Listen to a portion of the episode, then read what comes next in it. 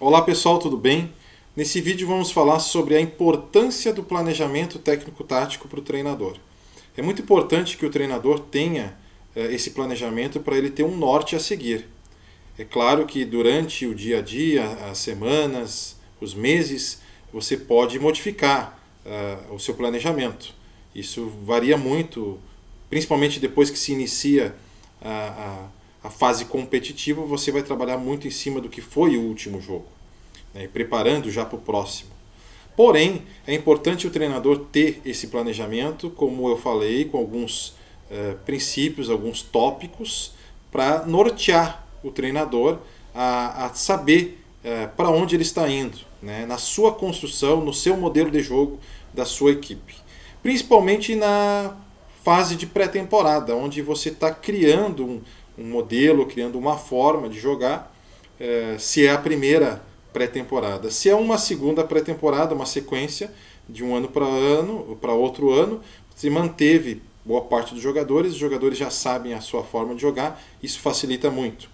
O que a gente sabe que é muito difícil aqui, aqui no Brasil. Porém, com esse planejamento técnico-tático, colocando alguns tópicos e os princípios que você quer trabalhar na sua equipe, desde a parte defensiva até a parte ofensiva, você vai conseguindo montar os seus treinamentos. Você vai uh, sabendo uh, quantos treinamentos de posse de bola você fez, quantos treinamentos uh, de movimentações ofensivas você fez, quantos treinamentos de perde pressiona você fez, princípios que talvez você queira colocar na sua equipe para criar uma forma de jogar, criar o seu modelo de jogo. Repito, esses princípios vão, vão ser conforme a ideia do treinador, da ideia de jogo que o técnico quer colocar na sua equipe. É, esses princípios você pode trabalhar é, de, em tópicos, como eu citei, pode contextualizar mais eles, e em cima disso você vai montando os seus treinamentos semanais, né, o seu microciclo até chegar no mesociclo.